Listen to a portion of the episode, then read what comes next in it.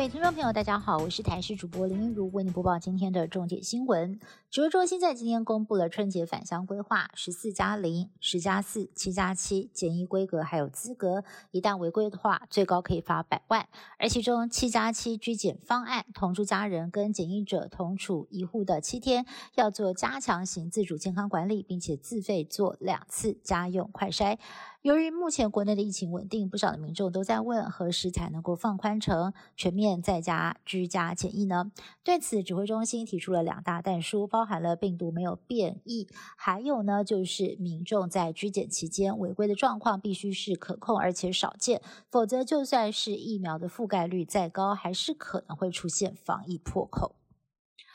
明年春节预计将会有大量的国人返台，现在不只是防疫旅馆吃紧，就连防疫专车也很缺，因为不止要把旅客载到防疫旅馆，旅客从旅馆返家居检也必须要搭防疫计程车。根据公路总局盘点，全台湾现有防疫专车只有七百六十二辆，但是春节的需求呢，得要两千两百四十五辆，仍然有一千四百八十三辆的缺口。为了要尽快的招募到位，双北市政府砸。重金驾驶结束防疫专车任务之后，十四天的自主管理期间不能载客，一天可以领两千一百块钱的补助。而目前台北市已经从原有的三十辆征招到五百辆，而新北市呢也从二十五辆增加到三百辆，投入防疫专车的行列。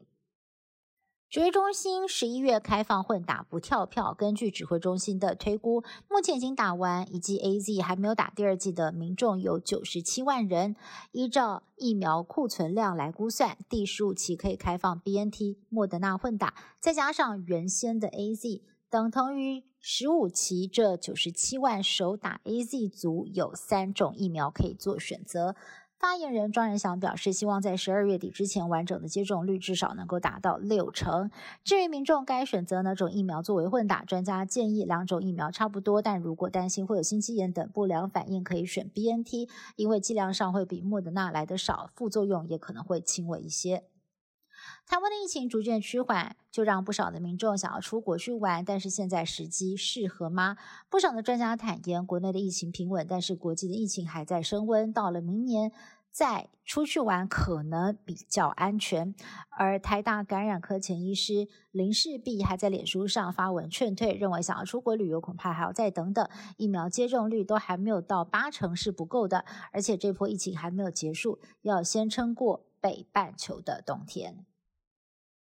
美国总统拜登跟中国国家主席习近平十六号上午举行了首次的视讯。美中高峰会，那么一开场呢，习近平就称呼拜登为老朋友，示出了善意。而拜登强调，美中之间应该是竞争，不要冲突，但是也坚持捍卫美国跟所有盟友的利益跟价值。习近平也期盼两国合作共赢。不过，拜习会之后没有联合宣言。国人最关心的台湾议题上，白宫声明表示坚持一中原则，反对任何一方片面的改变现状。不过，中国的官媒报道。美国不支持态度，显然双方是各自表述，开启沟通渠道之余，其实并没有什么重大突破。最近有移民公司在网络上大打广告，共称只要花一万六千五百美元，不用出国，不用做移民监，就能够取得西非国家。几内亚比索的护照，还说有了该国的护照，家长就可以让孩子读外侨学校，更可以在国外置产。但是受害人花了钱，持申办的护照入境泰国，却被认定是假护照，被逮捕。他就指控移民公司卖的是假护照，对此移民公司不愿回应。移民署则说将会深入追查有无不法。现年八十岁的美国参议员桑德斯透过 Twitter 表示，应该要让超级富豪负担合理的税款。没有想到呢，就引来了 Tesla 创办人马斯克连番开枪。马斯克先是不客气的表示，一直忘记桑德斯还活着。才刚卖股缴税的马斯克，接着还反问桑德斯说：“这是要他再卖股票吗？”呛辣的发言呢，让人相当惊讶。以上新闻是由台日新闻部制作，感谢您的收听。更多新闻内容，请您持续锁定台视各界新闻以及台视新闻 YouTube 频道。